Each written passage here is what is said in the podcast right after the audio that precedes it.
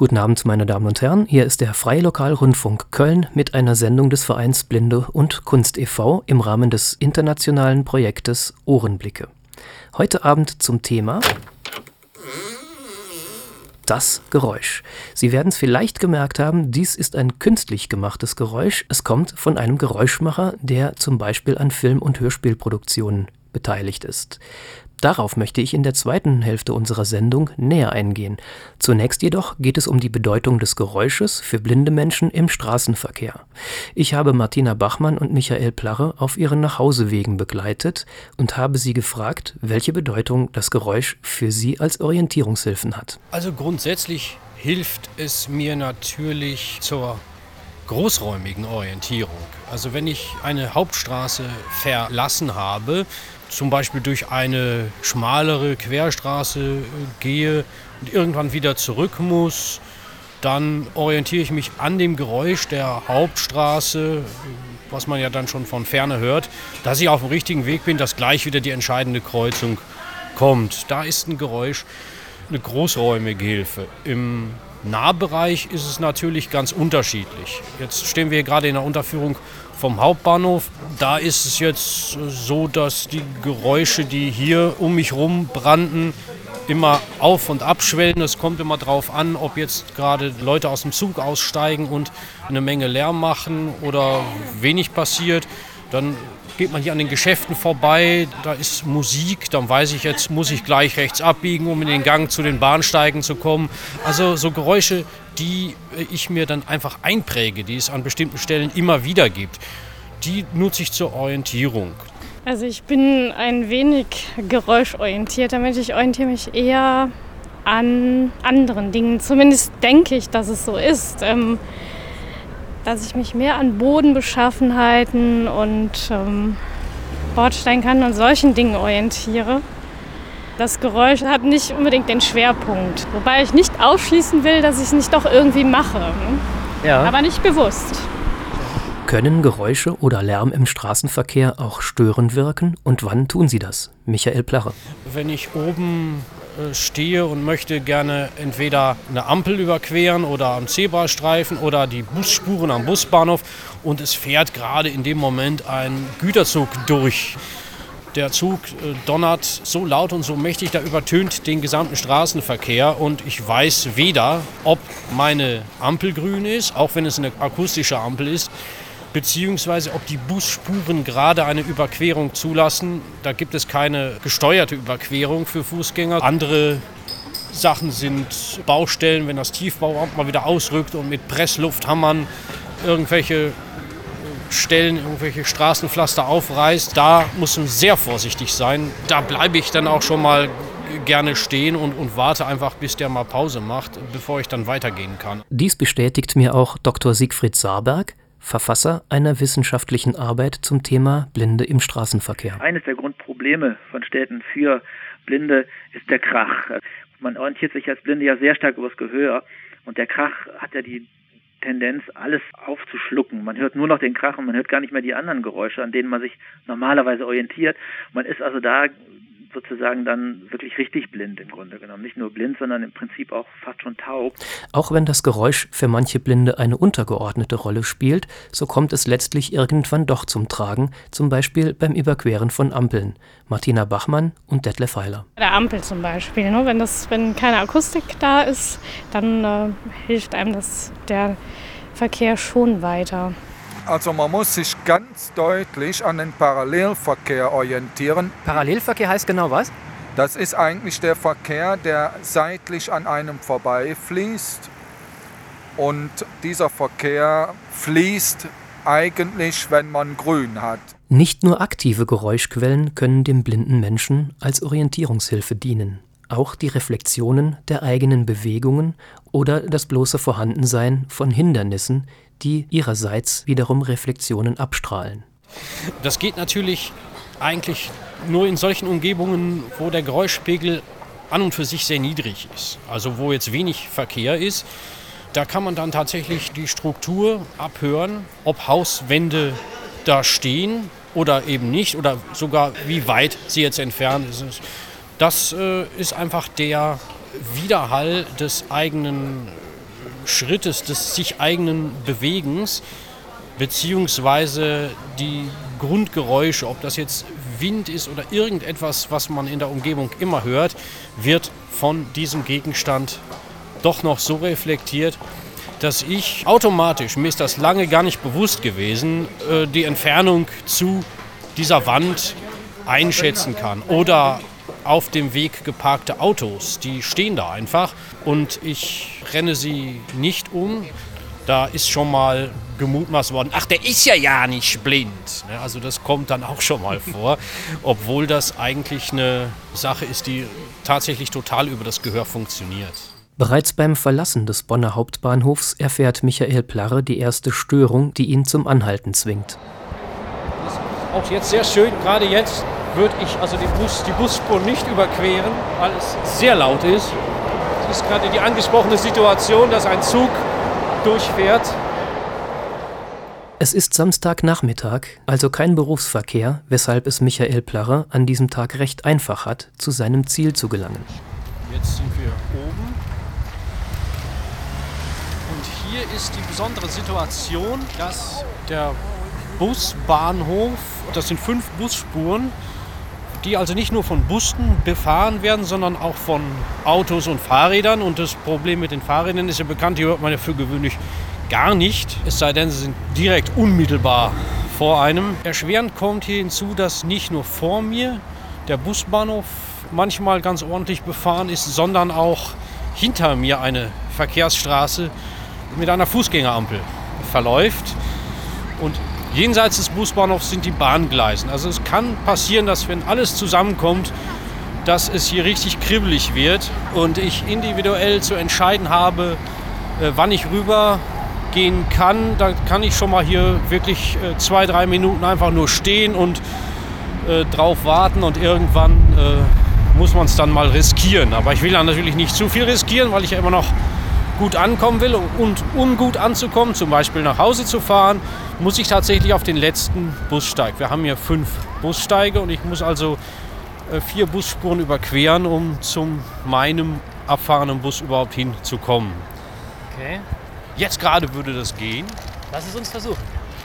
Beim Überqueren des Busbahnhofs weiß er, dass einer der also Bussteige verkürzt ist, er ihn also nicht treffen kann deshalb also mehrere Bussteige auf einmal überqueren muss, was für ihn an verkehrsreicheren Tagen durchaus ein Problem darstellen kann.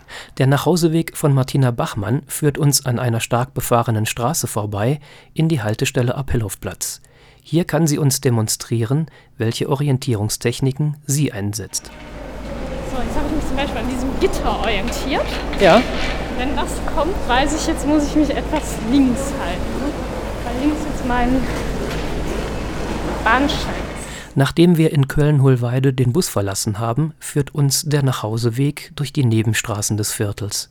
Hier gibt es kaum Geräusche, die Martina Bachmann als akustische Orientierungshilfen dienen können. Ihre Art, sich zu orientieren, kommt ihr hier zu Pass. Manchmal jedoch greift sie doch auf akustische Einflüsse zurück. Jetzt meine ich kurz etwas frei links, also ich gehe doch ein bisschen nach Geräusch, wie mir ja. gerade auffällt. Ja, stimmt auch.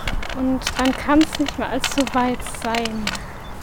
Dann werde ich gleich mal irgendwann mich nach links orientieren und mal nachfühlen, was da so ist. Jetzt höre ich was, also da ist was Hausmäßiges, soweit ich das beurteilen kann. Also bin ich noch nicht so weit, weil ich muss nämlich an eine Hecke kommen. So, und jetzt habe ich aber meine Hecke. Und da kommt gerade ein Auto aus der Straße rausgefahren. Wie praktisch. Wie hoch schätzt Michael Plarre das Geräusch als Orientierungshilfe ein, im Gegensatz zu den Rückmeldungen, die ihm sein Taststock gibt? Also ich würde das sehr, sehr hoch einschätzen, weil ich vor etwas mehr als eineinhalb Jahren mal eine kurzzeitige Hörbeeinträchtigung hatte, ich konnte zwar äh, mit dem Stock letztendlich gehen, aber bei Überquerungssituationen hatte ich große Probleme, weil ich die Entfernung von herankommenden Autos überhaupt nicht mehr einschätzen konnte. Das ist ganz schwer. Also ich würde dem Geräusch als Orientierungspunkt in meiner Umwelt einen ganz, ganz hohen Stellenwert zuschreiben. Eigentlich einen höheren als den Stock, der ja eine andere Aufgabe hat. Letztendlich muss er mir Wegmarkierungen, äh, Wegbiegungen und Hindernisse anzeigen. Ich könnte zwar jetzt nicht ohne Stock gehen, aber äh, ohne Geräusche wäre es katastrophal. Nun begeben wir uns weg vom Alltag hin zu einer Kunstform, bei der das Geräusch ebenfalls eine große Rolle spielt, dem Hörspiel. Dieses traditionelle Medium, das ohne Bild auskommt, setzt den blinden dem sehenden Rezipienten gleich. Das Kino im Kopf, wie man das Hörspiel auch nennen kann, lässt dem Tonmeister und dem Regisseur eine Menge Gestaltungsfreiheit für die Geräuschkulisse dies jedoch ist gleichzeitig eine hohe Herausforderung, weil das fehlende Bild durch eine möglichst optimale Geräuschkulisse ersetzt werden muss. Viele Geräusche kommen vom Archiv. Der Geräuschemacher, der früher eine große Rolle bei der Hörspielproduktion gespielt hat, kommt heute nur noch bei sogenannten großen Produktionen zum Einsatz wie zum Beispiel bei dem Hörspiel Die Tore der Welt von Ken Follett, bei dem der Regisseur Martin Zilker vom Westdeutschen Rundfunk Regie führte und das durch die Arbeit des Geräuschmachers Wilmon Schulze wesentlich bereichert wurde. Ich habe beide am Arbeitsplatz besucht und einen tiefen Einblick in ihre Arbeitsweise erhalten. Das Studio von Wilmon Schulze besteht aus scheinbar willkürlich zusammengewürfelten Gegenständen, die so zunächst keinen Sinn zu ergeben scheinen. Erst als Wilmund Schulze mir deren akustische Bedeutung zeigt, begreife ich die Zusammenhänge. Und so demonstriert er mir das folgende bereits zu Beginn der Sendung gehörte Geräusch.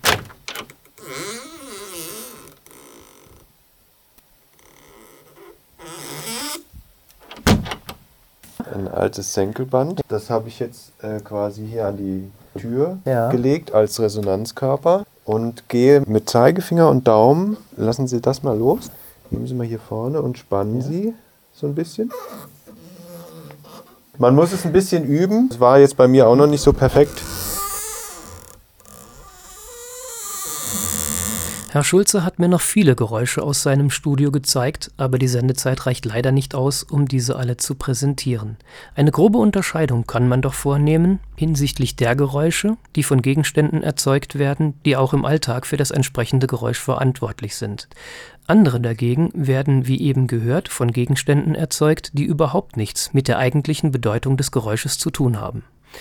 Nun jedoch muss ich die Faszination des Geräuschmacherstudios verlassen, denn ich möchte Martin Zülker, Regisseur beim Westdeutschen Rundfunk, nach den verschiedenen Bedeutungsebenen des Geräuschs im Hörspiel fragen. Jedes Geräusch ist in einem semantischen und in einem musikalischen Kontext wirksam. Es gibt also eine ganz große Bedeutungsebene von Geräusch überhaupt. Das Geräusch steht niemals nur als reines Abbild da. Das kann es gar nicht sein, denn es steht im Grunde auch in einem anderen Zusammenhang. Wenn ich jetzt eine Szene gestalte, dann ist das immer alles mit einem Bewusstsein ausgelegt in Hinsicht einer Dramaturgie, die passt. Das heißt, wenn eine Szene in einer Kneipe stattfindet, so ist das Geräusch der Kneipe passend zu dem Inhalt der Szene, der sich da gerade abspielt.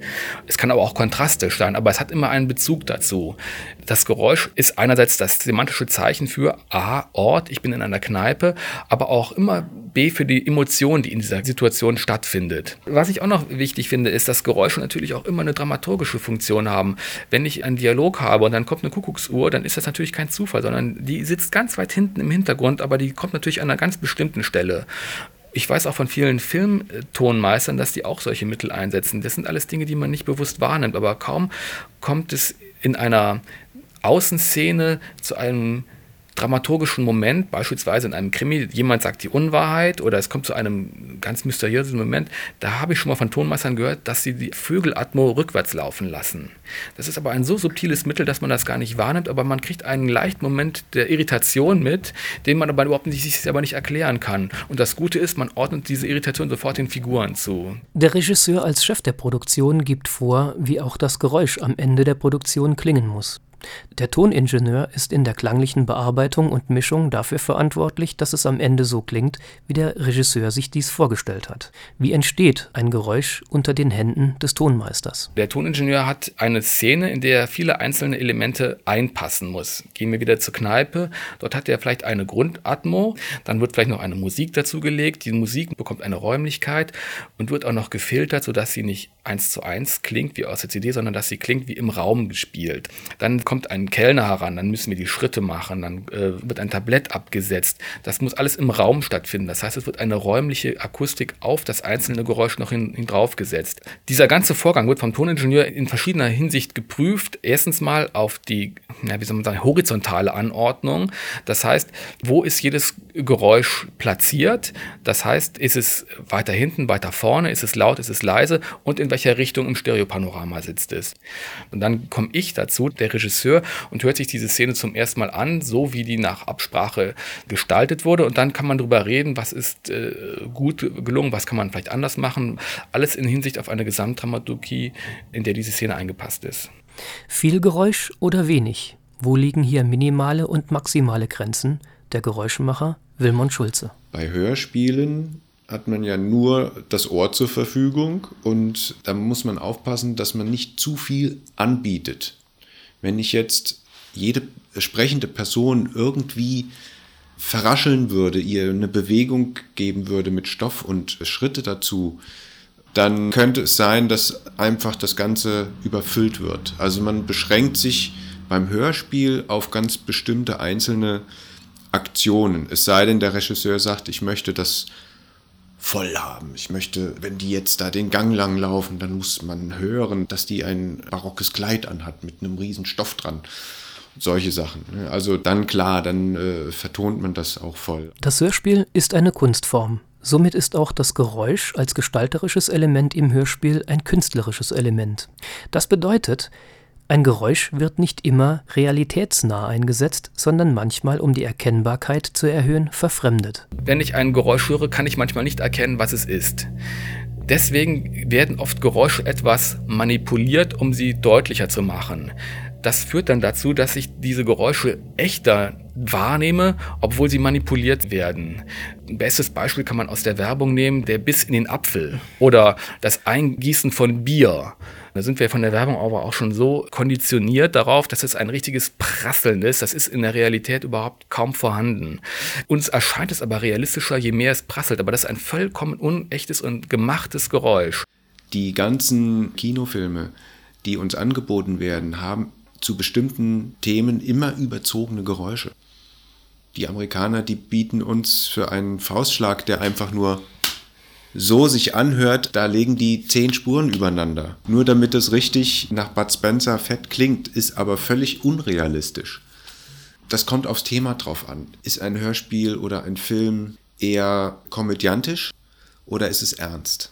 Eher die lustige Schiene wird überzogen. Da versucht man irgendwie ein bisschen auch per Ton den Spaß reinzubringen. Bei ernsten Sachen muss man realistisch bleiben obwohl auch da der Ton überzogen werden muss, um bestimmtes hervorzuheben. Wenn ich eben von dem Hörspiel als Kunstform gesprochen habe, so ist das Singular hier sicher falsch. Vielmehr handelt es sich beim Hörspiel um eine breit gefächerte Form, die verschiedene Genres abdeckt. Innerhalb der verschiedenen Genres hat das Geräusch einen unterschiedlichen Stellenwert. Doch nicht nur das Genre, sondern der Regisseur selbst ist für die Ausgestaltungsform des Hörspiels verantwortlich. Es gibt natürlich auch gewisse Stilistiken, die jeder Regisseur für sich selber in Anspruch nimmt. Der eine mag halt lieber das Weglassende, das ja auch wieder etwas erzählt oder das auch vielleicht mehr Raum für Fantasie lässt. Der andere ist vielleicht mehr der Ausgestalter, der sich da vielleicht auch in einem dichteren, soundmäßigen Zusammenhang sieht, den er aber weniger als Abbild, sondern vielleicht auch vielmehr als kompositorisches Mittel wahrnimmt. Da gibt es beispielsweise die Hörspiele, die Norbert Schäffer gemacht hat. Der hat immer Geräusche als Pars pro Toto eingesetzt. Das heißt, ein einzelnes Geräusch stand immer für etwas Großes. Der hätte niemals eine Kneipe abgebildet, indem er einfach da Leute im Hintergrund hätte quasseln lassen, sondern der hat ein kleines Geräusch, ein Eingießen eines Glases, hätte der für einen größeren Zusammenhang genommen. Ein kleines Geräusch, ein Eingießen eines Glases und der Flasche zeigt, dass man sich in einem trinkenden Zusammenhang ist, der in einem größeren sozialen Raum stattfindet. Dieses Geräusch nimmt er und schneidet es immer wieder zwischen den Dialog. Hat manchmal auch eine sehr nervige Anmutung, aber es verdeutlicht etwas anderes. Es ist eher in einem artifiziellen Rahmen sehr, sehr passend dafür. Ich persönlich liebe im Grunde das ausgeschaltete Hörspiel sehr viel mehr als das rein spartanische. Das ist aber eine persönliche Präferenz, weil ich auch vielleicht mehr in diesen Stoffen unterwegs bin. Es ist für mich halt auch immer eine große Herausforderung, viele Elemente so zusammenzubringen, dass sie miteinander harmonieren und einen richtigen Raum ergeben. Wie funktioniert die Zusammenarbeit zwischen Regisseur und Geräuschmacher? Wilmund Schulze. Wenn ein Regisseur dabei ist, gibt es eine Vorbesprechung. Dann habe ich meistens schon meine Notizen im Skript gemacht und mache ihm Vorschläge. Und dann wird es gemeinsam besprochen, wie stellt er sich das vor, wie stelle ich mir das vor, weil ich muss ja auch sagen, was ist für mich machbar.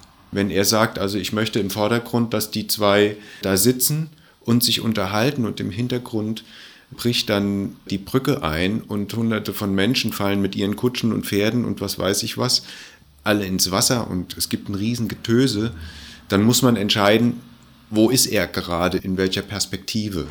Plötzlich sprangen oder fielen Dutzende Menschen in den Fluss, dann immer mehr. Wer bereits im Wasser war, wurde von den fallenden oder von herabstürzendem Holz getroffen. Pferde fielen mit und ohne Reiter. Krachend und berstend kippten Karren über den Brückenrand und rutschten in die Tiefe. So muss es auf dem Schlachtfeld sein schoss es Ralph durch den Kopf. Dann gab der Boden unter ihm nach. Er und sein Pferd Griff flogen durch die Luft. Einen Moment später stürzte er ins kalte Wasser. Man zerlegt den Ton von einer einstürzenden Brücke in Einzelteile. Man überlegt sich, woraus besteht die Brücke, wo fällt sie drauf und macht dann aus mehreren Spuren ein Gesamtbild. Also ich habe dann zum Beispiel äh, Steine, die runterfallen, eine Spur, Steine, die zerbröseln und vorher reißen und sowas, eine Spur, zerbrechendes Holz, eine Spur, Wasserplatschen, mindestens zwei Spuren dann, damit es groß wird. So entstehen aus fünf, sechs, sieben Spuren, je nachdem, wie groß und aufwendig es sein soll, entsteht dann das Gesamtbild. Wie nun funktioniert die Produktion der Geräusche rein praktisch? Ich kriege bei der Aufnahme die Sprecher aufs Ohr und muss im gleichen Moment die Geräusche dazu machen. Ich höre den Text und lese ihn, damit ich weiß, an welcher Stelle kommt mein Geräusch oder beziehungsweise ich kann dann vorlesen und gucken, ah, jetzt kommt gleich Schwertkampf und dann habe ich schon ganz leise irgendwie die zwei Schwerter genommen und dann geht es an der richtigen Stelle dann los. Das klappt nicht immer so reibungslos. Man äh, muss dann halt auch mal unterbrechen, wenn ich irgendwie größere Gegenstände holen muss oder ich muss was basteln, um jetzt meinetwegen eine Kutsche zu machen. Das kann ich nicht einfach so aus dem Stegreif, sondern das muss ich vorbereiten.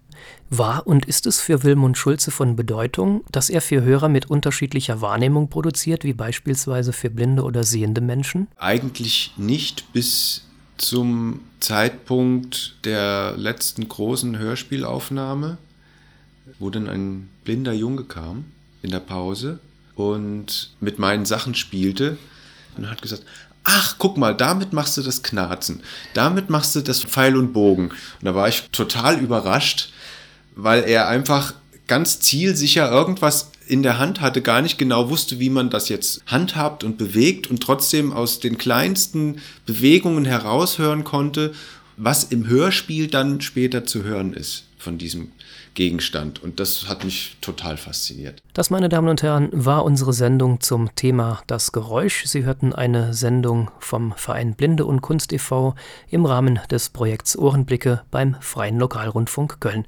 Mein Name ist Raphael Meder. Wenn Sie mehr über den Verein Blinde und Kunst wissen wollen, www.blindeundkunst.de. Die Sendungen von Ohrenblicke gibt es alle auf der Seite www.ohrenblicke.eu. Ich sage Tschüss, bis zum nächsten Mal.